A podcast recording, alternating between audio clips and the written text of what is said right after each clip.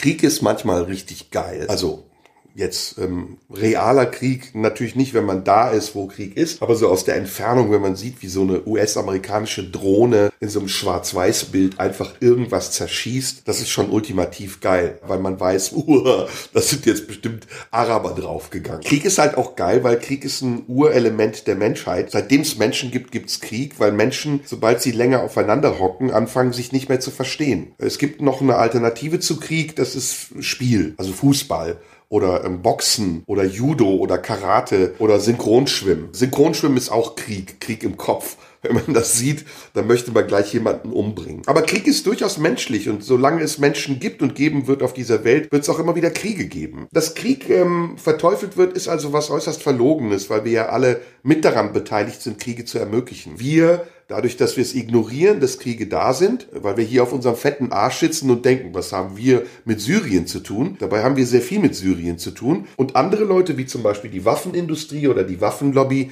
weil sie Waffen verkauft und davon lebt. Wir leben übrigens indirekt auch davon, weil wir Firmen unterstützen, selbst wir, die wir denken, wir sind nicht wir, sondern wir sind nur ich oder du, von denen wir gar nicht wissen, dass die Waffen produzieren. Es gibt zum Beispiel eine Firma, die heißt EADS. Das ist die, die auch Airbus baut und Einzelteile von Airbus zusteuert. Das ist Rüstungsindustrie. Kraus Maffei, die sonst Lokomotiven bauen, die bauen auch Panzer. Oder Degussa, ein ganz großes Unternehmen. Das sind Unternehmen, die auch indirekt mit Krieg zu tun haben. Siemens zum Beispiel auch.